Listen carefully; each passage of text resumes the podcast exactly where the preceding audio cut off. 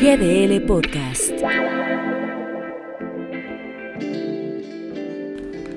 Estamos apenas a unos meses de cumplir tres años de esterilidad gubernamental. Tras verlo prácticamente en todos los días de su administración, hemos escuchado todo tipo de declaraciones de la boca del presidente López Obrador. Sin embargo, al escarbar la tierra en búsqueda de resultados, prácticamente nos quedamos con las manos vacías. López Obrador se queja una y otra vez de lo que él llama prensa conservadora, mensajeros del régimen de corrupción, y es que tanto en información como en opinión, la gran mayoría de lo que se puede escribir acerca de la presente administración raya en lo negativo. Pero no se entienda esto como mala voluntad del escribano o de quien reporta, sino como un ejercicio de retrato de la realidad. Encontrar la nota positiva se convierte en una tarea titánica cuando a todas luces la nota mala es él. Siempre él.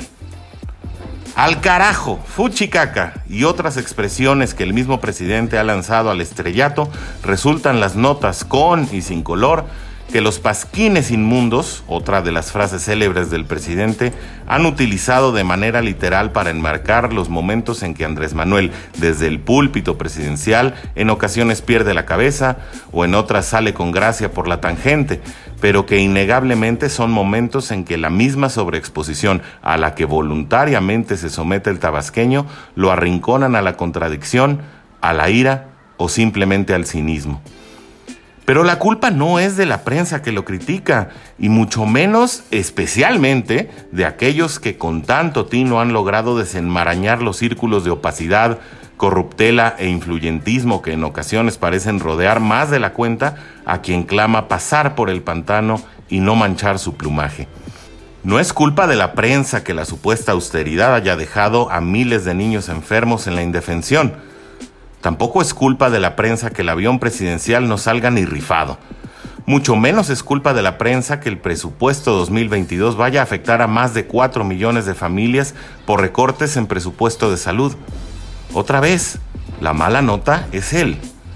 La culpa está cautiva en las revanchas, en las iniciativas a las que no se les mueve una coma, en gobernar con resentimiento, en las promesas incumplidas, en las ambigüedades, en las contradicciones, vaya, en las mentiras, pues.